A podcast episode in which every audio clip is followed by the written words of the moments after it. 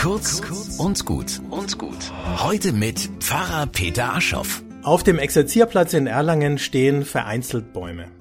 Manchmal bilden sie kleine Gruppen, fünf, sechs Birken in einem engen Kreis etwa, und es gibt auch einige Paare. Eiche und Kiefer zum Beispiel, fast zusammengewachsen am Stamm. Den Platz für die Krone teilen sie sich.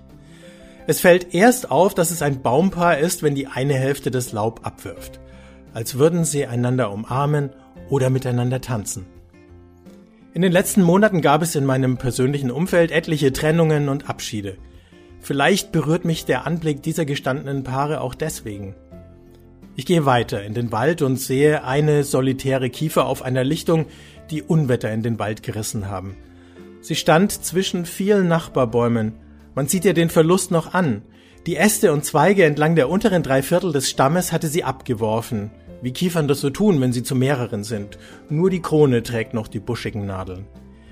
Ich bin dankbar für alle Menschen, die mir nahestehen und dafür, dass Gott mich in den Stürmen meines Lebens hält und trägt wie der Mutterboden diese Bäume.